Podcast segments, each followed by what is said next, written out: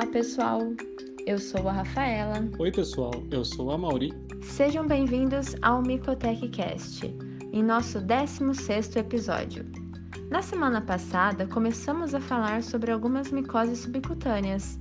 Hoje, daremos continuidade ao assunto, falando sobre a cromoblastomicose.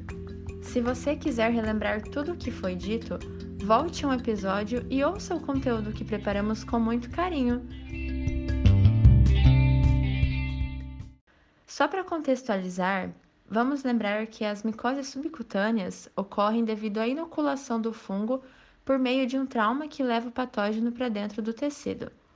Então, para a cromoblastomicose, isso também é o ponto de partida, mas a patogenia, diagnóstico e tratamento possuem algumas particularidades.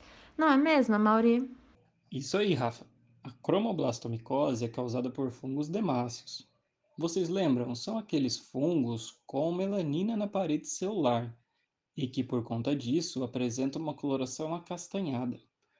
Ou ainda fungos saprófitas do solo, encontrados em plantas e matéria orgânica em decomposição.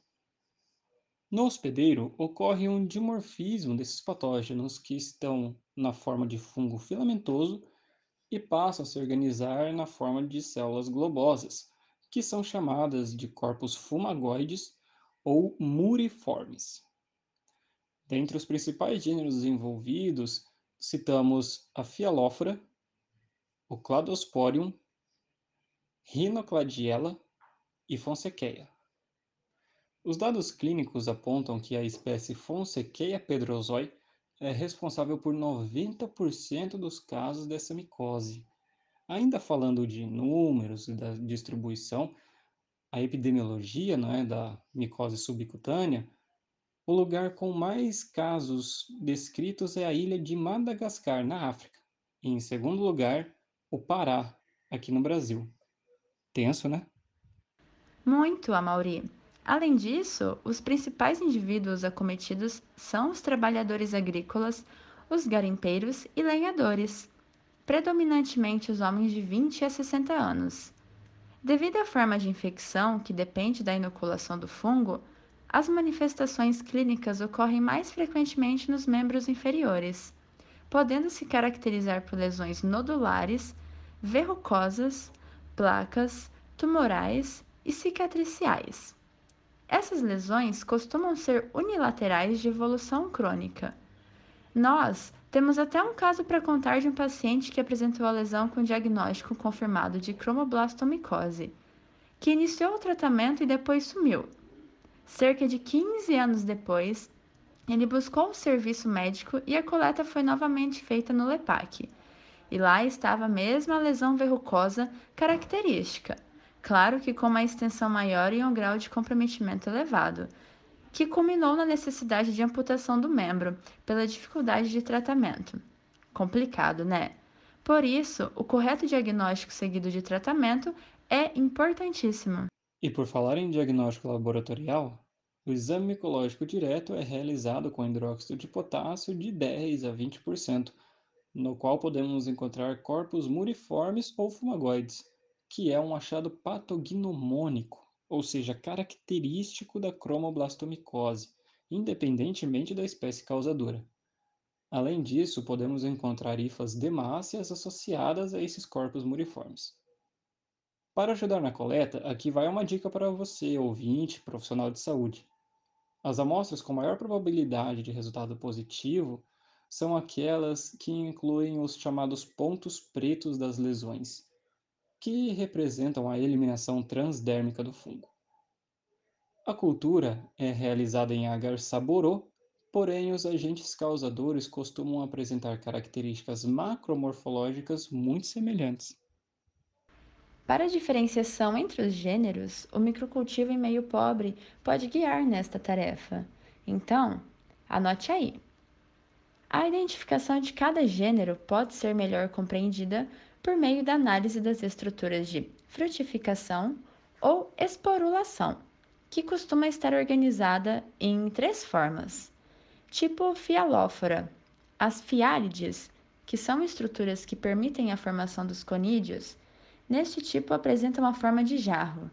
Elas podem ser observadas e estão distribuídas ao longo das hifas. Os conídeos se aglomeram na parte superior das fiálides. É bem bonitinho. Já o tipo Rhinocladiella, os conidióforos, que também são estruturas de sustentação dos conídeos, têm a forma alongada. Na parte superior desta estrutura ficam presos os conídeos ovais, que estão distribuídos dos dois lados do conidióforo, como se fosse uma escova de cabelo. E por fim, o tipo Cladosporium, que apresenta uma organização com conidióforo ereto, com conídeos dispostos em cadeia. Assim, esses tipos de frutificação estão diretamente ligados ao gênero que recebe o mesmo nome. Existe ainda um quarto tipo de frutificação, que é o tipo Fonsequeia. Ele também apresenta um conidióforo ereto com conídeos dispostos em cadeia, que se assemelham com os do tipo Cladosporium. Nesse tipo de conidiação, por vezes encontramos conídeos ao longo das hifas organizados na forma de um asterisco. O gênero Fonsequeia também pode apresentar estruturas do tipo Cladosporium ou Rhinocladiella. Aí então você me pergunta, mas como saber se uma cromoblastomicose está sendo ocasionada por um fungo do gênero Cladosporium ou se é ocasionada por uma Fonsequeia? Bom, se tiver somente estruturas do tipo Cladosporium, então com certeza é Cladosporium. Mas se ao longo da leitura do microcultivo você observar uma miscelânea de estruturas e algumas do tipo Fonsequeia, aí então é Fonsequeia. Bom, parece que dá um nó na cabeça, não é mesmo? Mas não se preocupe, esse tipo de informação é muito mais visual do que puramente auditiva. Então, não perca o post da Micotec lá no Instagram, que em breve vamos postar fotos destas estruturas. Ah, também vamos deixar o link do post disponível aqui no Spotify assim que ele sair. E para finalizar, a escolha do tratamento para essa micose subcutânea depende de uma série de fatores, como a identificação do agente etiológico, tamanho e extensão das lesões, topografia e presença de complicações. É muito importante que todo este cenário seja levado em consideração, pois na cromoblastomicose as taxas de cura são baixas e as recidivas são frequentes, além de ser um longo período de tratamento, em torno de 6 a 12 meses, com medicamentos antifúngicos. Geralmente, é necessário combinar com tratamentos físicos, como crioterapia ou criocirurgia, laser, CO2 ou ainda fotodinâmica. De forma geral, a taxa de cura clínica e micológica varia de 15 a 80%. Bom, pessoal, por hoje é isso. Esperamos que tenham gostado e aprendido bastante com o nosso conteúdo. Mas não acaba por aqui não, viu? Semana que vem iremos falar sobre a esporotricose. Então fiquem ligados nos nossos próximos episódios. Tchau, pessoal. Até o próximo episódio. Tchau, pessoal!